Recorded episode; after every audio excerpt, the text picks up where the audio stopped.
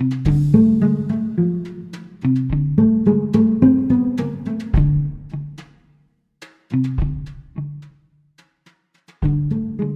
с вами подкаст «А что так можно было?» и Саша Суворова из Сиднея. Олег Данилов из Питера. Сегодня мы говорили на огромное количество разных тем. Начали немножко с, про работу, потом про детей, потом кто правильно или неправильно моет посуду. И в итоге мы пришли к тому, что говорим мы сейчас на тему о том, что здорово иметь внутреннюю свободу, посмотреть на какую-то проблему с разных сторон. Безусловно, мы делаем какой-то выбор, но важно иметь варианты для этого выбора. И возможность перевыбора. Я так про работу, знаешь, думаю, сейчас вот болею, в общем-то, еще формально не выздоровел, ну и по факту тоже еще не выздоровел до конца. Для меня как раз было интересным таким наблюдением, что я не очень, аж не то, что не очень хотел. Для меня было какое-то удивительное наблюдение понять, что отчасти, отчасти, да, мне нравится болеть. Ну, очевидно же, что так не бывает, что ну, человеку в, норме не должно нравиться болеть. Угу. Ну, типа, что устал, перегорел. Угу. Не должно нравиться, да, вот это состояние. Значит, есть какие-то такие косвенные, вторичные выгоды, которые получаешь Точно. от этого, угу. да. И, ну, в общем, такие они на поверхности лежат, да. Скорее всего, это действительно про то, что, ну, некоторая усталость от работы была, и тогда болезнь, например, дала возможность отдохнуть. Ну, так оно и вышло, в общем-то. Я прям чувствую себя, как ни странно, в каком-то смысле лучше. То есть я там чуть подвигаюсь, я чувствую себя уставшим. Понятно, это последствия этого коронавируса несчастного. Но в каком-то смысле я прям чувствую себя отдохнувшим, мне лучше так вот и... Голова отдохнула. На пользу пошла, да. Я принципиально не стал работать. Ну так, я какие-то, я приемы вел, ну такие консультации, да, но их было не очень много, их, в общем, в целом я намного меньше работал в день, я практически не, ну, у меня не было групп, я почти ничего не делал по поводу учебной группы, которую надо делать. В общем, ну да, так скорее разгрузил себя, при, принципиально дал себе возможность, там, компьютер вообще практически не подходил вот с точки зрения там поработать. В общем, уже, конечно, сейчас и даже отчасти хочется начинать работать, хотя чувствую, что еще не совсем здоров. Ну, надо еще чуть-чуть отдохнуть. Прикольно. Что-то такое. Оказывается, я устал.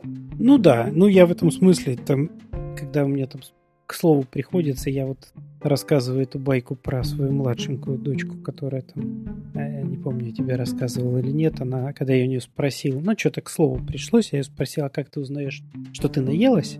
Она маленькая на тот момент была, ей там было там лет пять, например. Она сказала, ну как, я ем, как живот заболел, значит, я наелась такой вот способ что-то понять про себя, да, когда у меня что-то заболело. О, я, похоже, устал. О, я, похоже, наелся. О, я, похоже, там э, заболел, когда встать с кровати не могу. Что-то у меня, наверное, пора начинать заниматься здоровьем. Наверное, пора дать себе отдых. Спросила у знакомых, мне целых три человека ответили. В общем, два из них — это упертость начальства. Ну, одно упертость начальства, а второе, когда у тебя начальник менее компетентен. Но один начальник мне написал, невозможно что-либо объяснить подчиненным. Ну, то есть это конечно, построение диалога не срабатывает ни, ни, в, ни в одну сторону. Ни сверху, ни снизу вверх. Знаешь, тут же еще такая история про то, что... Ну, это же такие специфические отношения. Они прям сильно специфические, они по определению неравноправны. Ну, такие неровные, неравные отношения, да? Там могут быть особенности ну, именно такого формата отношений. Для них вполне допустимо, когда, в общем, начальник может ничего и не объяснять подчиненному. Просто сказать, делайте вот так. И все. Это заложено в том числе вот в сам формат. Иногда так и проще бывает. Ну, ввиду там действительно какой-то некомпетентности кого-то, да, или там, ну, неспособности действительно охватить тот масштаб, который, ну, например, начальники зачастую видят больше. Ну, то есть у них картина шире такая, да, потому что подчиненные видят, может быть, про что-то хорошо знают глубже, но у них область вот эта вот э, поуже. А у того, кто выше уровня, просто он шире видит картинку. И тогда ему действительно сложно объяснить.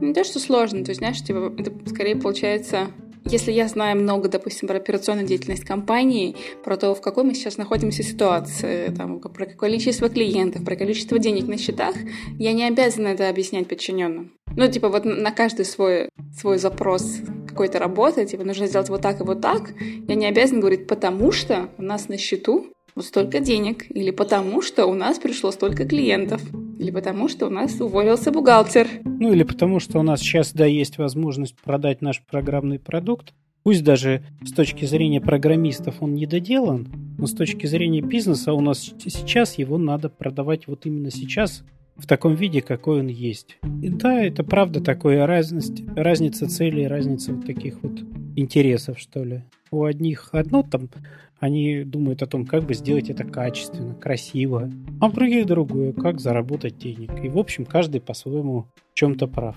Да, но с другой стороны, прозрачность этого процесса, когда ты знаешь про свою компанию, когда ты знаешь про соседнее дело, когда ты знаешь про дедлайны и про релизы, или, допустим, когда нужно инвесторам показать какой-то готовый продукт. Или мы вот обещали инвесторам показать там в декабре вот это ты из-за того, что ты получаешь больше информации, ты больше вовлечен, может быть, в свою работу, чем когда у тебя такое, ну, надо что-то сделать. Ну, либо меньше.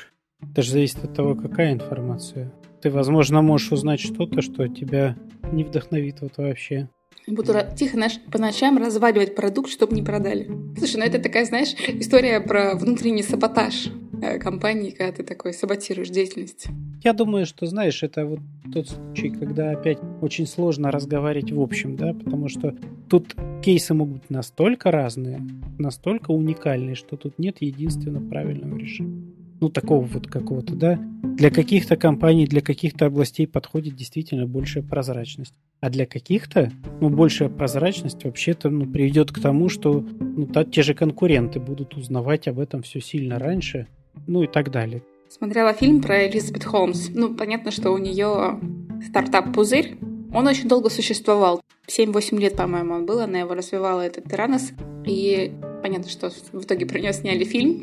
И спрашивают, ну вот как вы не догадывались, что ну, вот у, у работников, которые, допустим, собирали сам, саму вот эту коробочку, куда должно было происходить, где происходит анализ, и куда должна была поступать эта капля крови. И такие, вы понимаете, что в биотехе это так работает, что здесь никто никогда не расскажет всю информацию. Потому что, ну, это секретная информация, это стартап, никто не хочет, чтобы его технологии украли. Поэтому каждая маленькая группа знает очень маленькую дозу информации, которая нужна для его работы. То есть мы знаем, что нам нужна коробочка, в которой происходят вот такие вот манипуляции. И мы ее делаем. Следующий отдел знает, что вот нам нужна вот такая вот штучка, чтобы делать анализ. Вот такой определенный анализ крови. Мы ее делаем. Да, поэтому я думаю, знаешь, правда, вот очень сложно сейчас говорить про работу вот в таких абстрактных каких-то, да, историях. Так я вот чуть про себя сказал, вот то, что меня действительно про работу интересовало, это вот скорее такое, знаешь, забавное наблюдение про действительно про то, что болеть мне сейчас пригодилось. Ну, меня отчасти эта мысль как-то расстроила, потому что, во-первых, я точно пропустил этот момент, да, что я устал. А во-вторых, мне очень не понравился, ну, по сути, механизм, которым я воспользовался. Ведь он же такой, знаешь, он же и дальше такой же будет. Очевидно, он есть. Устал, надо заболеть. А людям сложно, сложно останавливаться. Я думаю про работу, про работу же отчасти, да. У меня вот есть целый ряд клиентов, которые, по сути, в общем, обозначают как свою сложность, ну, в том числе и остановиться в работе. Причем это, знаешь, иногда для некоторых каких-то специальностей и профессий это относительно легко сделать. Условный там, не знаю, таксист, да, он все равно, он, приходя домой, он уже не может работать. То есть он, ну, у него нет вот возможности работать. Он все равно не сядет за компьютер, там, да, это уже все равно не то будет. Даже если он будет играть в, там, в таксист, такси, да, за компьютером. А условный программист, вообще говоря, может работать, ну, едва ли не круглосуточно с перерывом на сон вне зависимости от того, где он там, в офисе, дома и так далее. И это прям, ну, по-моему, беда айтишников, вот как раз-таки. Особенно сейчас, да, когда они сидят по домам, по большей части на удаленке. Распознать к моменту, когда пора останавливаться, становится очень сложно. Слушай, ну тут на удаленке же есть еще такая проблема, что кажется, что из-за того, что ты работаешь дома, ты работаешь не так эффективно. Поэтому ты работаешь там не 6-8 часов, а 8-10 часов. Ой, слушай, нет, я так не думаю. Ну, по крайней мере, там та информация, которая у меня есть, ну, там опросы проводились по поводу того, как вам работать сейчас. Вам кажется, что вы так же работаете, хуже работаете, эффективнее работаете. Показалось, что в целом люди воспринимают это либо так же, либо лучше. Слушай, это на начальном этапе. Мне кажется, вот сейчас. Нет, нет, нет, это вот было, ну, уже это более-менее продолжительная, да, история. Это не первые дни. Я-то видел эти опросы, они проводились уже несколько раз. И в целом, ну, вот те фирмы, в которых, про которые я знаю, они работают уже достаточно длительное время. Вот удивительно, то есть понятно, что есть та категория людей, которым чуть сложнее. У кого маленькие дети, в основном это те, у кого маленькие дети, да, и кому сложно, ну просто физически сложно организовать все это пространство. Но у остальных вроде бы складывается ощущение субъективно, что им работать либо так же, либо лучше, что они эффективнее работают. Это меня, в принципе, даже отчасти удивило. Да, я думал, что больше людей будут говорить о том, что им неудобно. Ну, потому что действительно у многих там, у кого-то рабочего места нет, у кого-то там маленькие дети, у кого-то, не знаю, жена, муж, которые не понимают совершенно, что человек вот сейчас сидит, работает, несмотря на то, что он дома. Но я думаю, что в целом там сложная проблема, ведь это не только программисты, кто у меня там еще были? Менеджеры по продажам, например, да, ну, те, которые занимаются не продажами вот как-то, то есть не, не такой, не, не, не то, что они стоят вот за прилавком и продают, да, там, а те, кто занимается всякими корпоративными историями, где надо там много созваниваться, договариваться, общаться и так далее. Вот у них тоже такое бывает, что они круглосуточно работают. HR какие-нибудь специалисты, у которых тоже все плывет иногда бывает так, что, что им надо устроить какие-то встречи. И вот, правда, не останавливается зачастую.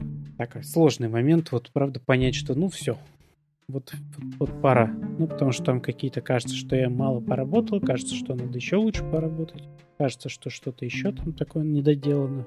Не знаю, мне кажется, это правда такая достаточно типичная история для нашего времени. Наверное. Не знаю, видишь, я последние пять лет не работаю в офисе. Поэтому у меня, у меня совсем другой, ну вот workflow у меня другой. Поэтому мне, конечно, сложно сейчас говорить на эту тему, потому что, ну, то есть, мне не понимаю, что сейчас важно. Ну, я думаю, что у тебя, видишь, у тебя в целом другой, да, то есть, во-первых, ты не только в офисе не работаешь, ты не работаешь на кого-то, да, ты работаешь, ну, так, на фрилансе фактически, да. Ну, плюс вдобавок мы опять же переходим, ну, к вопросу про деньги, да. Тут для тебя, я подозреваю так, да, это не первостепенная задача заработать там максимум денег. Это не первостепенная задача. Мне на самом деле интересно, почему она является не первостепенной, потому что было бы неплохо ставить все-таки деньги в фокус. Вот их, видишь, фокус, да, но там же всегда вот есть этот самый порядок, что ли, да, какой-то, в как, что у меня, ну, в каком порядке я там рассматриваю свою работу, да, что для меня там важнее. Почему у тебя деньги не в фокусе, не знаю. Я могу предположить, например. В целом, например, да, у нас же есть предположение такое, что у нас общество достаточно патриархальное. И это сейчас безотносительно того, хорошо это или плохо, да, это просто некая констатация факта. И в связи с этим у нас зачастую считается, что зарабатывать должен мужчина, а не женщина. А у женщины там это в каком-то другом на каком-то другом месте это стоит. Идея заработать. И это может не быть там твоим личным каким-то, да, но тем не менее ты как минимум об этом знаешь, ты как минимум об этом слышал.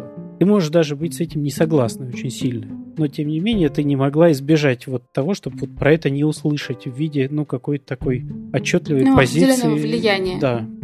Не, многих людей. Слушай, я даже не могу сказать, что это отчетливая позиция. Мне кажется, тут отчетливая позиция, она всегда обратная. Отчетливая позиция — это которая мне надо зарабатывать деньги, потому что я хочу быть финансово независимой от. Вот это отчетливая позиция. А вот все, что не это, это вот как раз эм, такое вот вальяжное плавание в ситуации, в которой есть. Типа, ну, зарабатываю мало, зарабатываю много, не зарабатываю. А тебе не кажется, что такая вальяжность, она возможна только в том случае, когда внутри есть ну, некое определенное согласие с тем, что, ну да, вот у меня в семье зарабатывает мужчина деньги, да, и это, в общем, неплохо. Возможно. То есть это, видишь, как, мне кажется, это такое, знаешь, из поколения в поколение переходящая вещь все-таки. Устои, которые меняются сейчас, но просто очень медленно. Ты думаешь, меняются? Я не знаю. Ты думаешь, меняются? Слушай, я думаю, что меняются, потому что, ну, вот если брать мое окружение, то у меня очень много э, женщин, которые работают, зарабатывают, у которых есть свои бизнесы, и, ну, которые вполне независимы от так оно и раньше тоже так было. Ну, то в том смысле, что, не знаю, там Москва слезам не верит. Помнишь, да, вот эта одинокая женщина, которая, тем не менее, была каким-то директором завода или что-то такое, ну, которая очень такой руководящей должности. Вполне себе, да, в общем, советская совершенно еще история такая, да, и тем не менее она там была. Ну, я так думаю, по сравнению с чем меняется? Со столетиями назад? Ну, возможно. В советское время было много женщин на руководящих должностях, причем в таких серьезных, в авиации, в, в автопроме. Да, и зарабатывали в том кон- числе. Конструкторов, инженеров, да, было очень много.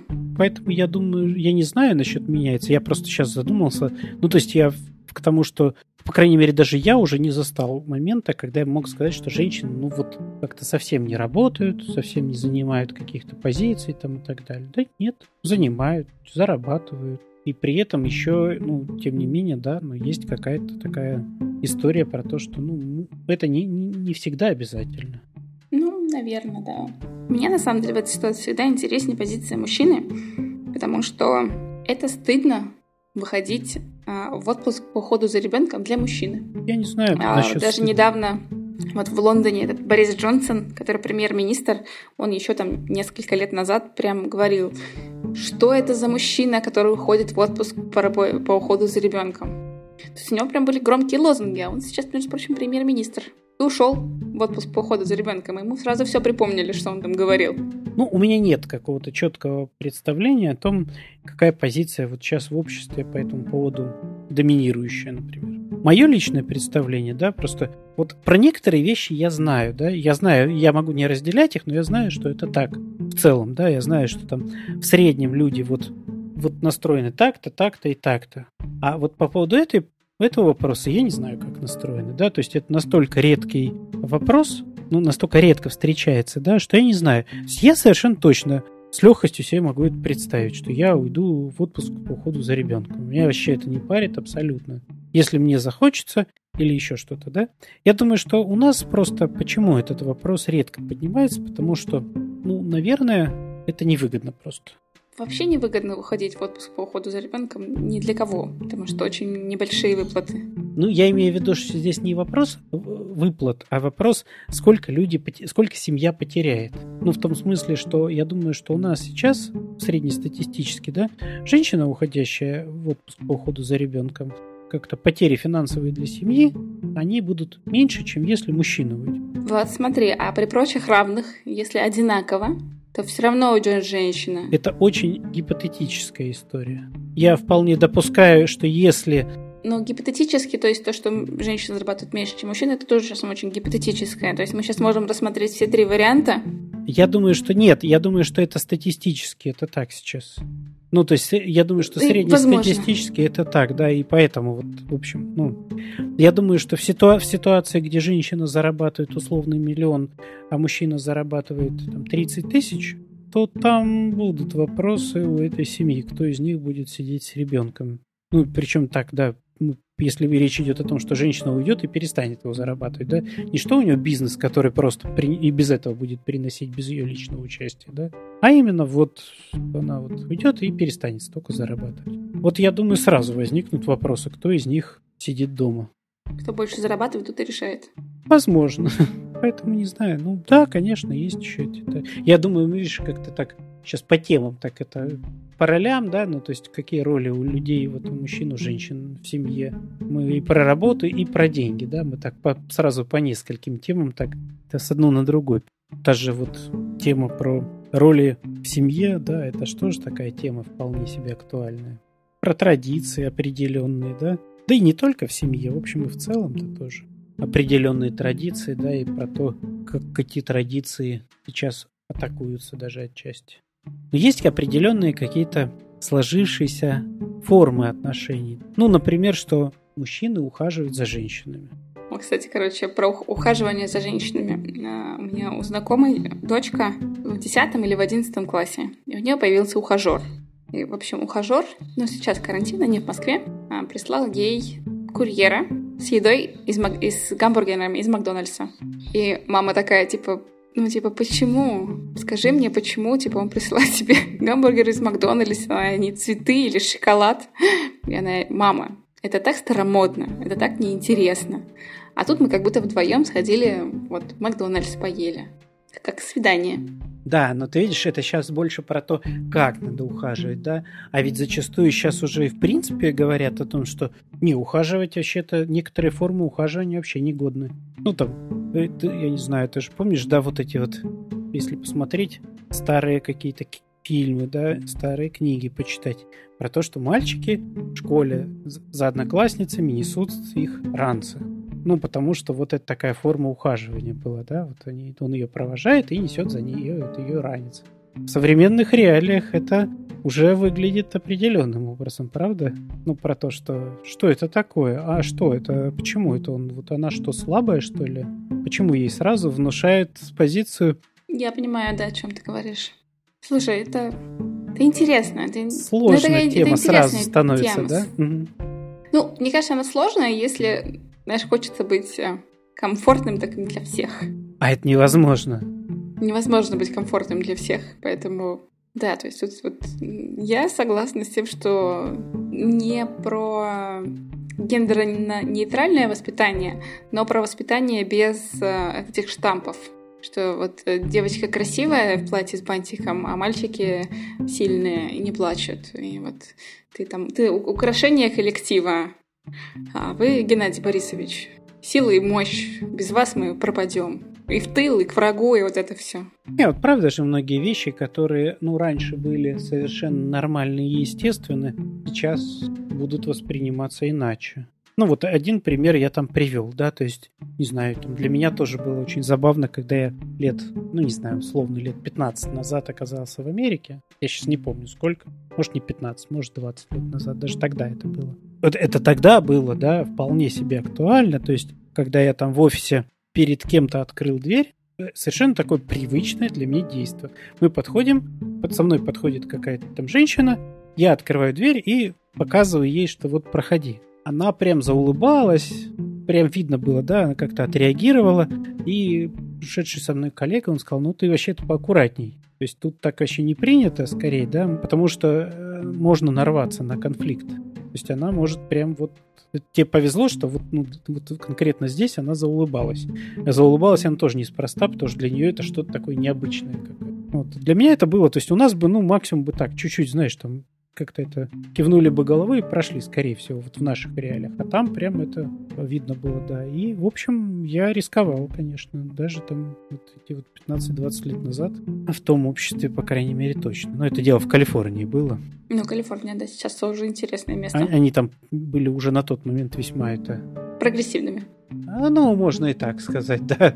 Кавычки каждый может поставить там по желанию. Да, тоже знакомая из Калифорнии написала пост очень интересный про...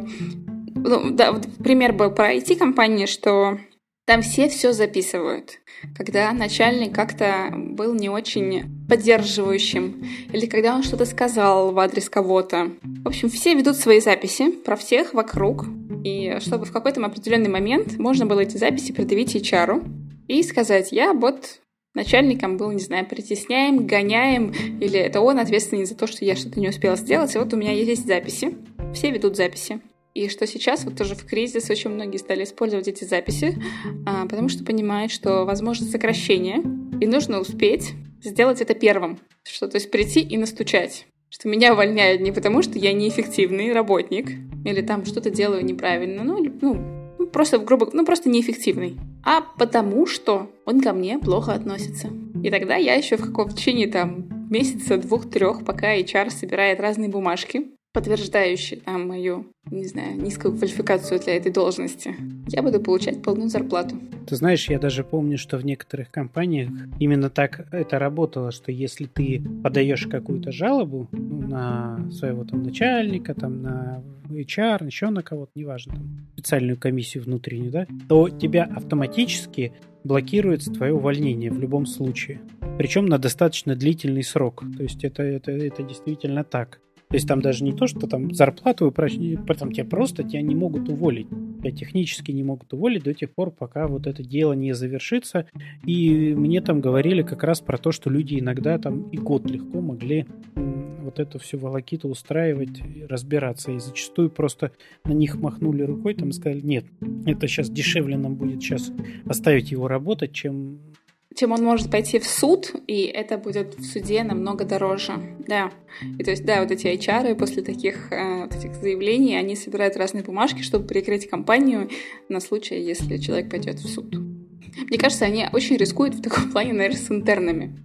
Но, с другой стороны, это очень э, краткосрочная выгода, потому что потом такому человеку может быть очень сложно найти следующую работу, потому что, ну, про него же тоже будут записи, что вот он э, вот отдал вот HR специально. Все же понимают, что специально отдал, а не просто так. Такую-то записку, что в долгосрочной перспективе ну, это может не сработать а, при устройстве на работу в следующую компанию. Знаешь, я временами, вот правда, когда я об этом думаю, я не очень понимаю, куда мы катимся, что ли. Я не очень понимаю, как с этим, да? Люди, люди вы кто?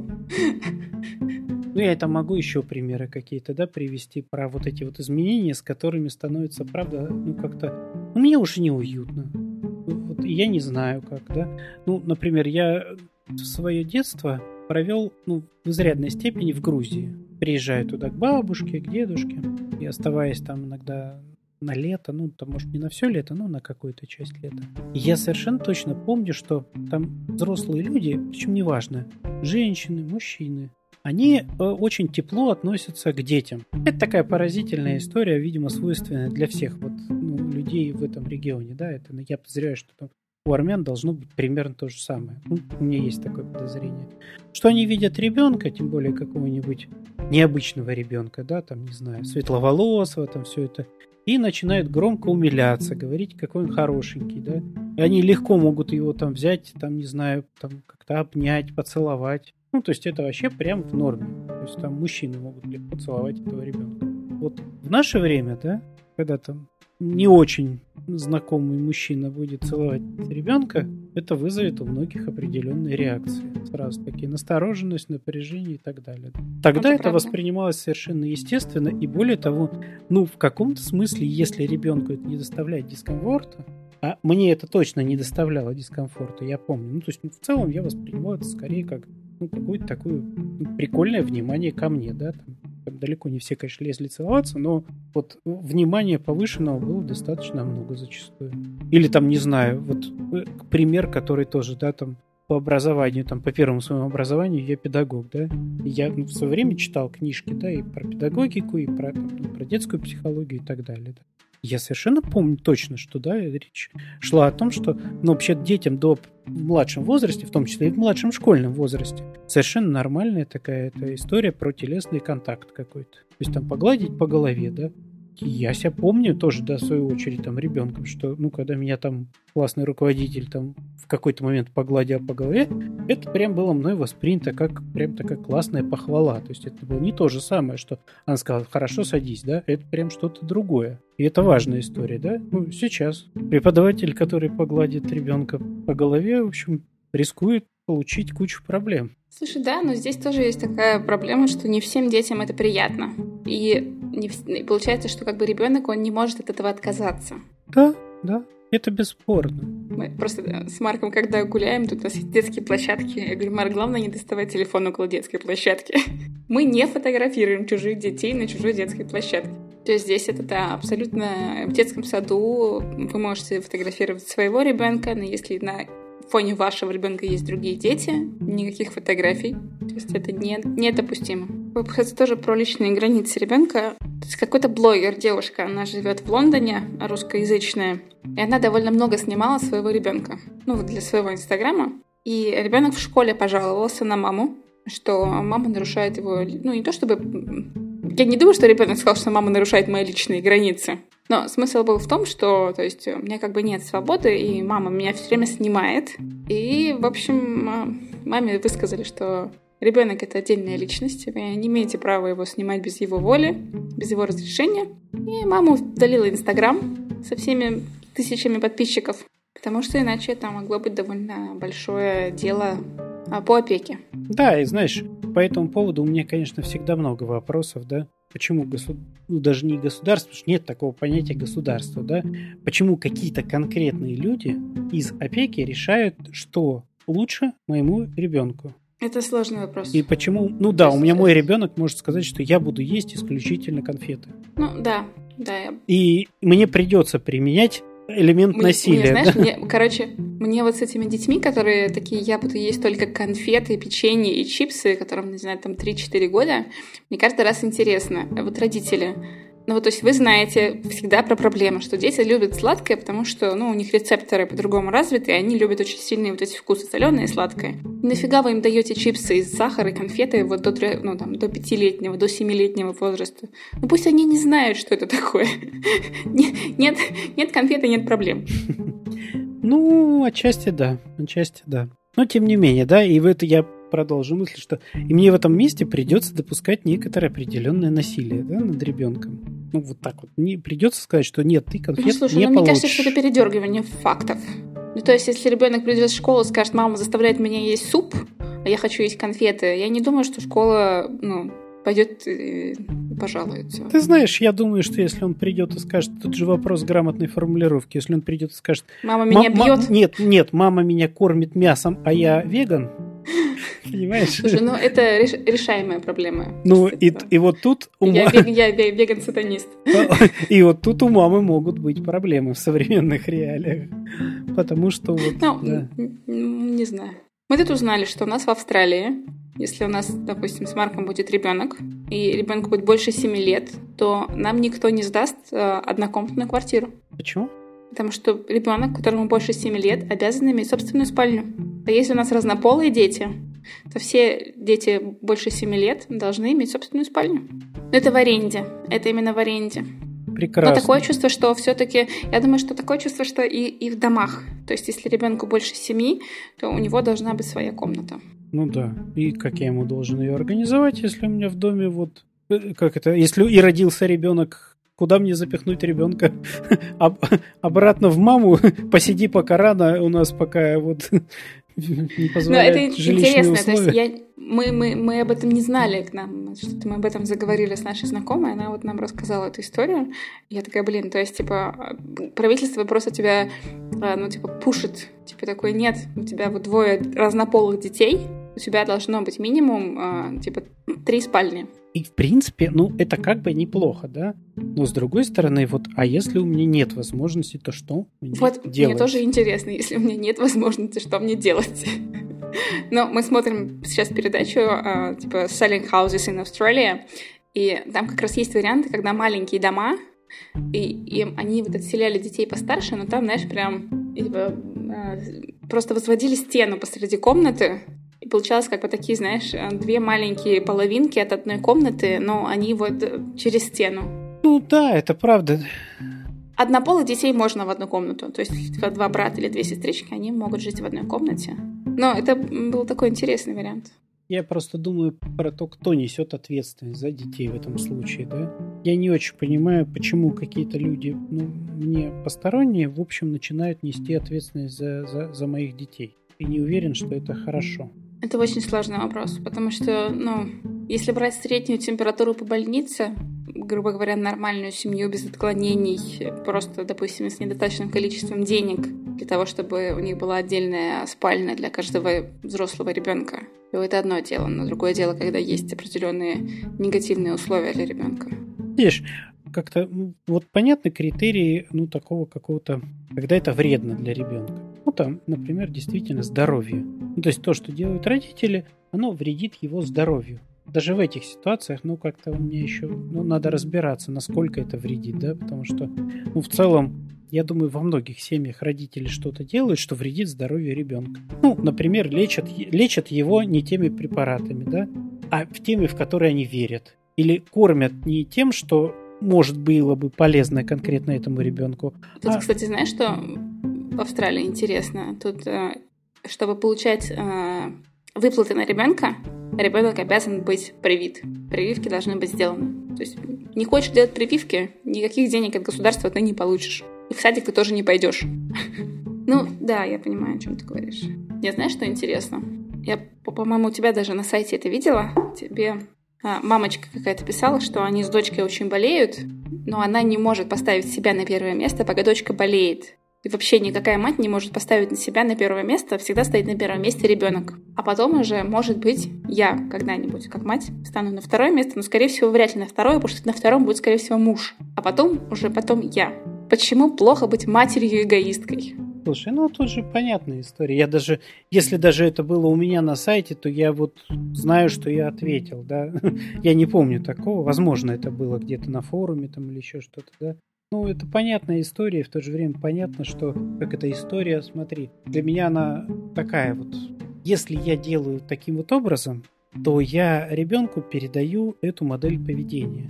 И такая мама отчетливо должна понимать, что вот она сейчас болеет, а потом будет болеть ее дочка, которая вырастет. Потому что она тоже будет себя ставить, как и мама, но она будет эту модель поведения копировать, да, она будет ставить себя там уже в третью, в четвертую очередь после своих детей, после своего мужа и так далее. Ну, то есть, ну, мама должна отчетливо понимать, что она в этом случае, вот так вот, когда она делает, она своего ребенка тоже учит болеть. И если она сейчас чувствует, что ей плохо, да, ну и то также плохо будет ее взрослой дочке, которая просто будет повторять это же самое. Мне, знаешь, я когда говорила тебе мать эгоистка, у меня такое, знаешь, в голове такое равно мать кукушка.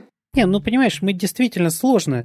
Слово эгоистка, оно здесь скорее, оно больше про, ну такой, такой кликбейт, да, ну про то, что, чтобы привлечь внимание. Но оно громкое, оно, знаешь, оно скорее даже не то, что громкое, оно раздражающее. Раздражающее, конечно. То есть оно вызывает, оно вызывает эмоции. Ну, то есть сказать, мама, которая заботится о себе, это сказать, ну, нормально. Все мамы должны заботиться о себе.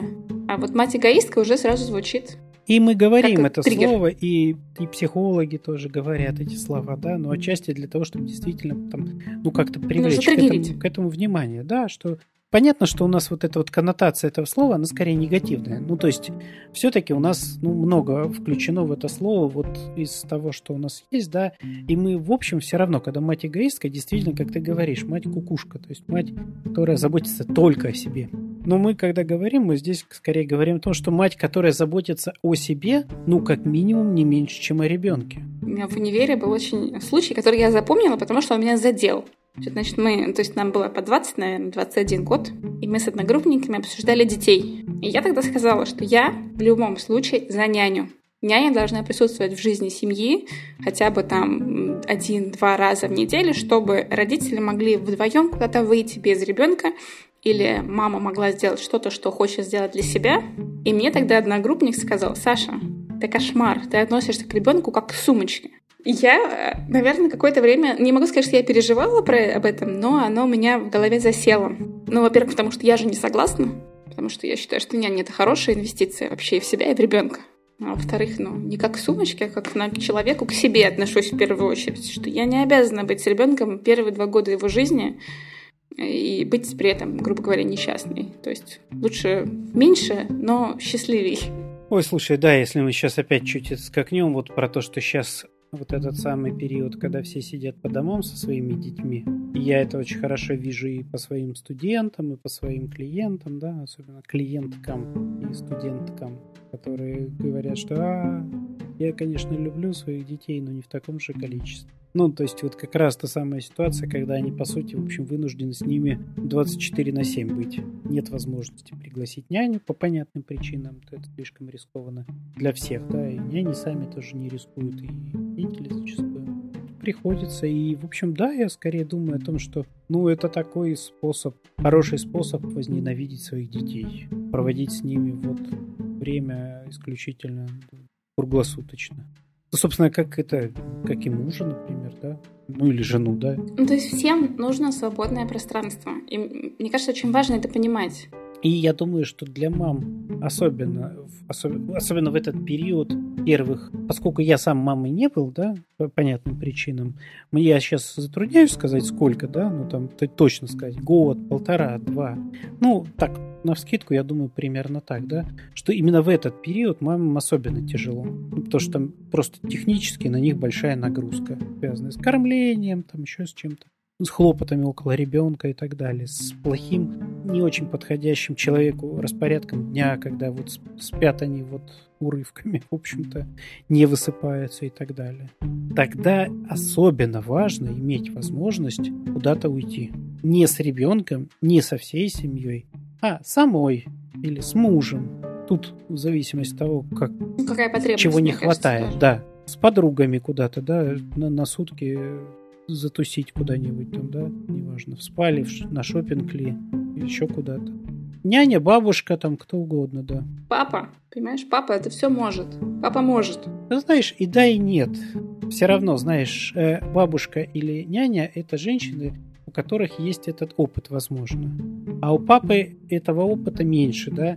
И в этом смысле ну, он технически он как будто бы может, но практически я думаю, что у многих мам не будет возможности расслабиться в той степени, как если они оставят на женщину. Это вообще чудо-тема. Это чудо-тема, я считаю. Я бы сейчас еще раз скажу, что это чудо-тема. Про то, что женщины не доверяют мужчинам. Ты знаешь, типа, он плохо убрался, я э, перепылесошу за ним. Он неправильно застелил кровать, я перестелю. Он плохо помыл посуду, я перемою и у мужчин начинается «я все делаю неправильно, и я не знаю как», и типа, типа «Маша, а как правильно застелить кровать? Маша, а как правильно постирать белые вещи?»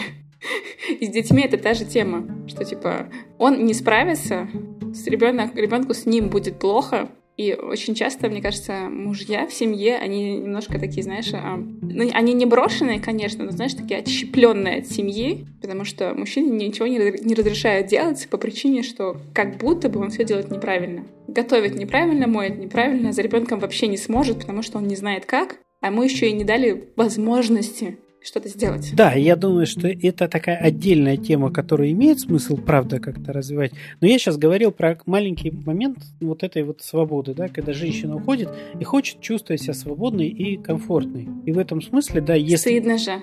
Нет, ну я имею, да, и стыдно. Но если ей спокойнее это делать, когда она знает, что там сидит женщина с ребенком. Ну, если спокойнее, так да, и должно чтобы быть. расслабиться, да. а не думать, что там не сидеть на телефоне, типа пришли мне. Да, или там не тратить время еще, ну, как бы на полгода на терапии, выясняя, почему я там не доверяю мужчине, ну, это можно сделать, да, и получить. Но вопрос-то как сейчас уже надо получать эту свободу, эту расслабленность и комфорт, да. Ну, все средства хороши. Я, когда в прошлом году ездила в Италию на мастер-класс по фотографии, познакомилась с девочкой, она живет в Швеции, и вот она оставила своего мужа на неделю, по-моему, с годовалой дочкой.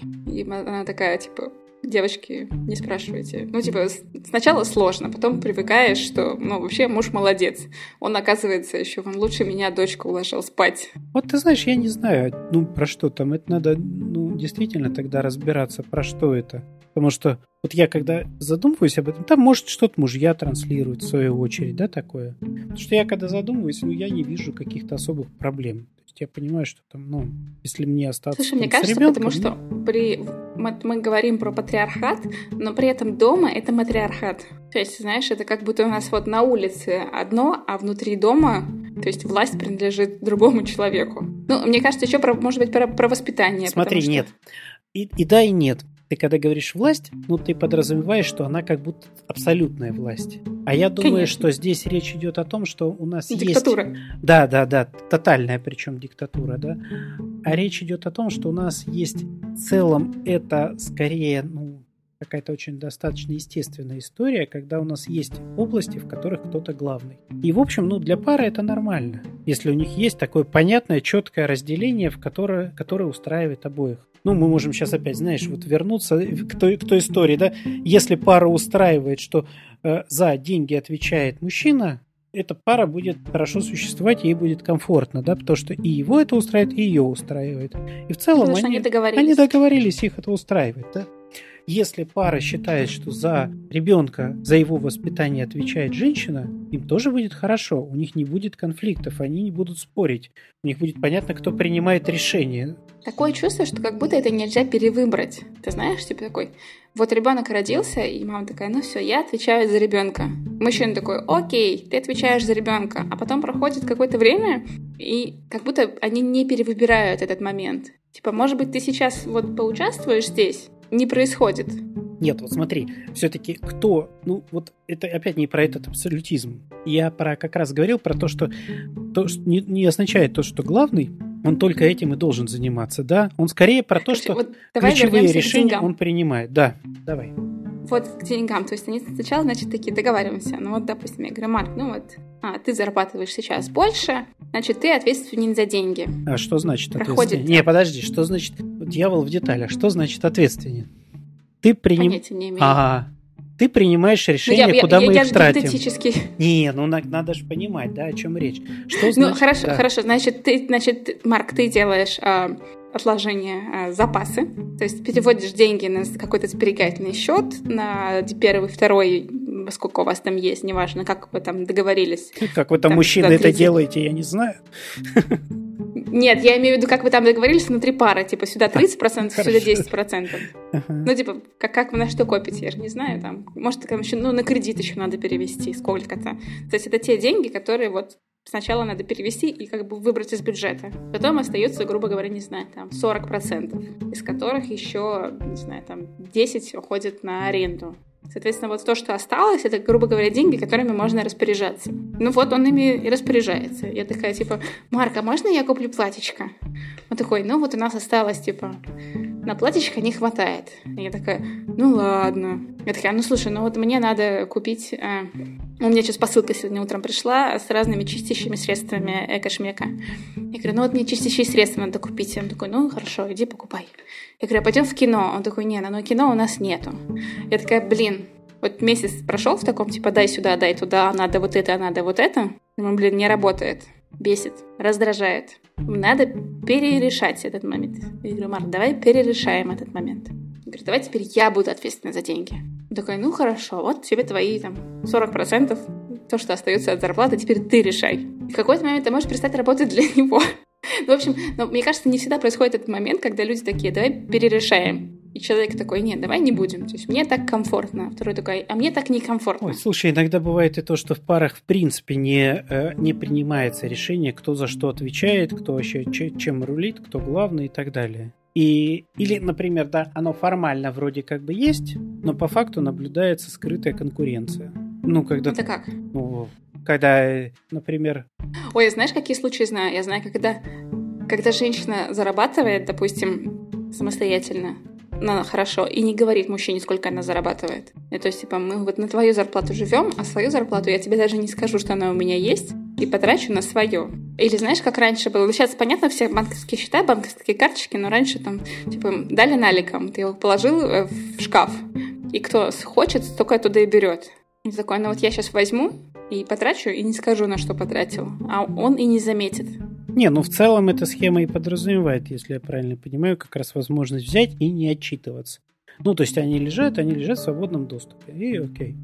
А, про скрытую конкуренцию я имел в виду, когда, ну, когда, например, говорится о том, что э, окей, типа, вот, да, что покупать детям, чем они занимаются, не знаю, как, как, какими секциями, какие секции они посещают, это решает мама. Ну, пара вроде как-то так приняла такое решение. Как-то или не очень приняла. Ну, приняла. Или так традиционно как-то сложилось все. И когда мужчина, например, в этот момент начинает говорить, что нет, что-то ты много там потратила, почему там куртка столько стоит и так далее. Ну, то есть это как раз про это. То есть, то есть он не говорит про то, что я сейчас буду этим заниматься, и я буду решать это. Но постоянно как будто вот конкурирует и спорит, да, и говорит про то, что он там вот, вот он лучше знает, сколько должна эта куртка стоить. Понимаешь, да? Или почему его вводят на такую-то секцию. Окей, у вас же вроде была договоренность про то, что, ну, похоже, надо передоговориться, да? Ну, по, по какому формату у вас это все происходит? Кто этим занимается? Или, или у вас там это демократия, и вы садитесь и сидите на кухне и решаете, куда ребенок будет ходить до тех пор, пока вы не решите. Ну, то есть я вот про вот это, да, то есть формат-то разный может быть, и вопрос, как пары договорятся, и договорятся ли. Или они просто вот... Да, это вот, это, это, это правда вот история про про то, что он чего-то не сделает. Я вот не знаю, я сейчас задумался, бывает ли обратная история, кстати. Ну, то есть... Мне кажется, что нет. Женская типичная история. Ну, как не то, что типичная, но Женская она типичная. регулярно встречается история. Она да, регулярная, что, да, вот у многих. Я пойду перемою посуду, потому что, ну, или я лучше даже не дам ему мыть посуду, потому что он все равно плохо помоет. Он же кружку моет только снаружи, да, внутри не моет, или наоборот. Он только внутри протрет, а донышко-то он не помоет. И там останется невидимое глазу Я Чистящее средство не используют, а там бактерии. Да, а я-то знаю, что она там есть. И поэтому я пойду за, за него это сделаю. Вот в обратную сторону я не знаю, что-то мне сейчас так сходу, знаешь, сложно придумать неискусственные примеры, когда мужчина сказал, что не-не-не, вот я лучше пойду это сделаю сам. Ей я это не доверяю машину помою. Но вот, э, ну да, не дам за руль садиться, но там скорее вообще не дам, да? Ну, хотя, наверное, вот близко. Ну, какая-то из но этой мне кажется, же это серии. про да? какие-то такие машины, знаешь, про компьютеры, может быть, если... Или про машины. В общем, такое чувство, что про какую-то технику. Типа вот шуруповерт я ей не дам. Либо сломает, либо покалечится.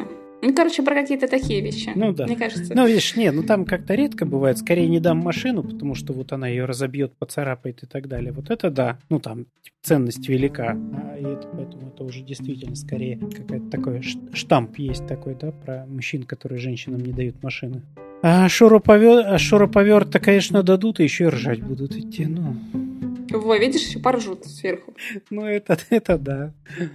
В общем, мне, кстати, вот на тему, что вот это про доверие и про пойду перемою за ним посуду или не дам ей сесть за руль, это же про... Ну вот я очень просто думала на эту тему, что это как будто про не дать другому человеку совершить ошибку, потому что я знаю, как правильно, а он не знает, или я сделаю быстрее, а он медленнее. Да, ты близко где-то вот как раз вот той зоне, да. Ну, про то, что за этим все равно есть идея, что та посуда должна быть вымыта. И вымыта идеально. Вот, кстати, это наш семейный кейс. А, Марк за мной перемывает посуду. Потому что он посмотрел, как я мою посуду, и сказал, да ну нафиг тебя, я сам помою. И если он, когда видит, как я мою посуду, он все время делает. Я же за тобой перемывать буду.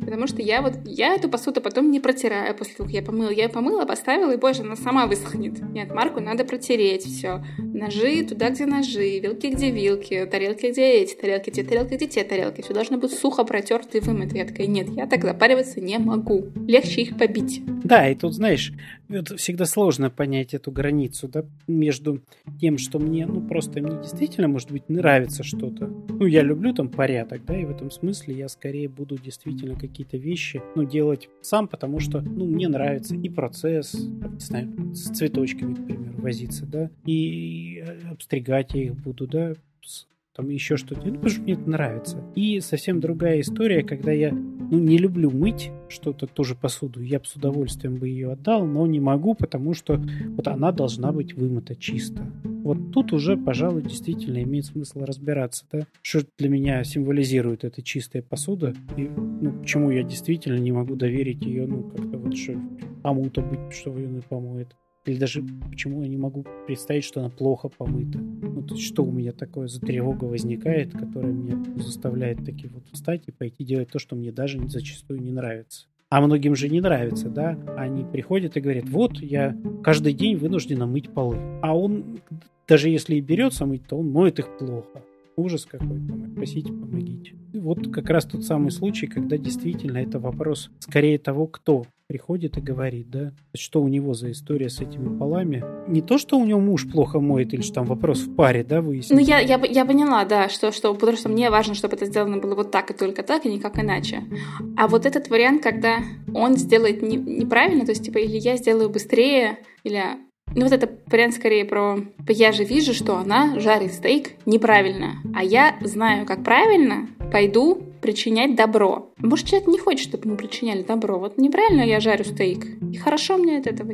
Может, он даже вкусно получается. Вот не хочу я знать, как правильно, а кто-то тут начинает до меня докапываться. Да, это одна история, да. А я скорее, да, раскручивал вариант, когда мы идем делать за кого-то, ну, как будто, да, Переделывать. переделывать, а потом еще приходим и жалуемся, да, что нет, вот он, он, вот, вот он так это плохо делает, да, что я вынужден вот это делать. Слушай, ну мне кажется, это про признание, чтобы сказали, боже, ты такая классная, ты такой классный, ты так классно это делаешь. Каждый раз смотрю и думаю, боже, никто как ты. Не очень-то, в общем, как-то, знаешь, откликается. Ну, про признание, да, не очень. Тут скорее больше какая-то своя история, да, про какой-то вот, про свое вот ну, знаешь, для меня это про еще определенное насилие над собой. Ну, то есть, за, ну, мне помогают, мне что-то делают. Ну, хорошо или плохо или неважно, но мне помогает. Я вот все равно заставляю себя встать и пойти сделать это идеально. Ну, вот про вот эту историю, да, какую-то. И, и, потом еще, и потом еще предъявить претензии, да, что я вынужден был это сделать. Не вынужден, принял сам такое решение, да. У меня есть знакомые, которые любят э, мотаться в, в уборку дома. Серии я вот начала, а очнулась через пять часов, когда, не знаю, там обои переклеивал. Но я всегда думала, что это про самолюбование, честно говоря. Мне даже сложно себе такую штуку представить, да, про самолюбование. Ну, смотрите, какой я классный. Я тут все так классно убрал. У меня все такое блестящее. Я, конечно, упахался за пять часов, но вообще, вы это видели все вокруг? Ах, ты в этом контексте, да? Ну, в общем, контекстов очень много. Посуду, посуду можно мыть по-разному. Можно страдать, можно не домывать. Он точно можно есть получать вот удовольствие. такой момент, да, про то, что мы действительно это можем делать таким вот образом, когда мы, когда мы вот свою эту жертвенность тогда выдвигаем вперед как некое такое способ привлечь к себе внимание, да. Это скорее история именно вот про жертвенность вообще в целом, да. Не про то, что мы идем у кого-то переделывать, да, там за кем-то там или еще что-то. А когда мы в принципе никому не даем, мы говорим нет, нет, нет, не подходите тут и так далее, да. Я буду страдать сам. Я буду страдать, да. И там а, даже, даже зачастую и не будет предъявляться никому претензий, потому что, ну, просто все нормально, все хорошо, просто вот, ну, это вот мне надо сейчас, да, для соблюдения моего какого-то... То есть там понятно, что человек получает вот эту выгоду, сохраняя для себя и для окружающих вот этот образ. Угу. Несчастный. Несчастный, скорее, последствия, сохраняя образ какого-то правильного человека, да. Да, мне тяжело, но я все равно держу, держу дом в порядке. Я классная женщина, да, я классная хозяйка, у меня дом в порядке. У меня все блестит, у меня все приготовлено. Я отличная мама, я отличная хозяйка, да, но спина болит. Мне кажется, это, это на, на, наоборот предложение строится. Такое, так спина болит, но вы видели вокруг вообще вот эту красоту? Ну да, ну так если я сейчас не скажу про спину, да, у меня есть шанс, что меня не заметят. Обесценят. Типа, ну, нормально. А со спиной звучит драматичней. Да, просто, ну, скорее просто воспримут это как должное. Ну, что, пришел мужик, смотрит, ну, чисто. Ну, вроде вчера тоже чисто было, да? Ну, как бы вот процесс это он не видел, да? А вот чтоб понял, чтобы таки окончательно, ну, до него дошло, что это не просто так, не само по себе убралось. Это я. А, да, да, тогда это возможно. Тогда вот в одиночном варианте, когда вот такой вот... Тогда я думаю, что там редко кого-то привлекают, вот редко на кого-то тогда жалуются скорее. В целом такая жертвенная позиция, когда я себя привожу, на алтарь домо, домохозяйства возлагаю. Не, ну почему, мне кажется, это типа, вот ты тут разбросал, а я убрала. Видишь, как красиво. Спина теперь болит. Еще и суп приготовила. И пирог испекла. В общем, я на самом деле подумала в этот момент, что каким огромным количеством способов а, мы привлекаем к себе внимание. Можно же просто сказать, типа, муж, дай внимание, жена, хочу обнимашек. Ну, мы с тобой уже как-то в одном из подкастов говорили про прямые какие-то обращения, да, и про то, насколько сложно, и насколько иногда бывает это не принято, и насколько навыка нет вот это сделать, да? У нас тут был с, Мар- с Марком разговор. Мы хотели кататься на а, серфе, и пришли к вечеру, очень сильно были уставшие оба. Ну вот понятно, что много сил потратили, дорога туда-сюда, и прям и к вечеру было очень большое раздражение. Я понимаю, что мы оба раздражены, потому что ну просто устали. Я говорю, слушай, говорю, вот, вот ты сейчас чего раздражаешься? Я говорю, у тебя причина какая-то есть, ну просто чтобы мы, если что, могли ее ну, решить, или мы просто оба устали. Такие, не, просто оба устали. Хотя вот ходили, ворчали, рычали, конечно, полвечера, но без, без обид. То есть с пониманием, что просто оба устали. Ну, не знаю, мне кажется, это правда хорошо помогает, если ну, вот эта вот осознанность присутствует, просто сказать, что я сейчас, ну, даже буду раздражаться. В принципе, наверное, меня, я сейчас где-то могу даже чуть это, там, себя не удержать. Но это к тебе не относится, это я скорее вот там, с работы сейчас принес.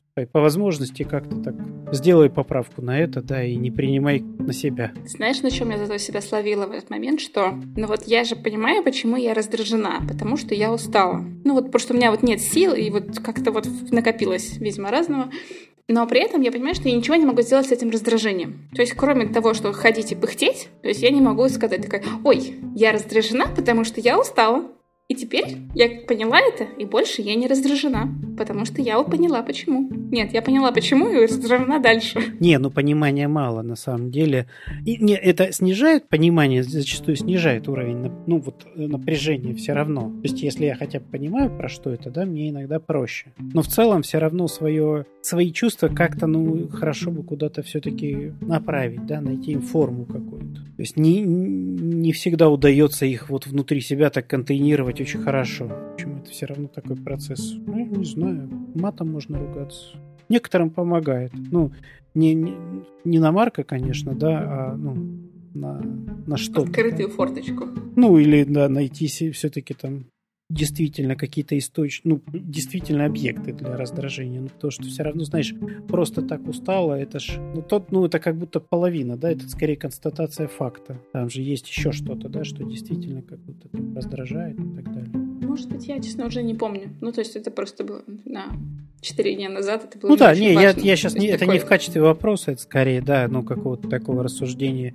Ну, в том числе и, ну, так, отловить момент, да, ну, когда ты могла бы, там, что могла бы сделать, чтобы не доводить себя до этого состояния, да? Ну, возможно, там на несколько часов, ну, это вот как у меня история с работой, да? Возможно, стоило что-то сделать на три часа раньше, ну, чтобы усталости было меньше. Ну да. Спать, спать ложиться вовремя. уехать раньше откуда-то, да, там бывает иногда там, ну, в этом смысле можно там себя как-то где-то задержать, сказать, ну, у меня же оплачено там условно 8 часов, ну, а потом вернуться раздраженным от усталости, да. Ну, или, да, там, уехать на 3 часа раньше и сохранить некий этот, ну, чуть вроде как будто потерять в деньгах, но сохранить свой психологический комфорт. Ну что, записались? Да, записались.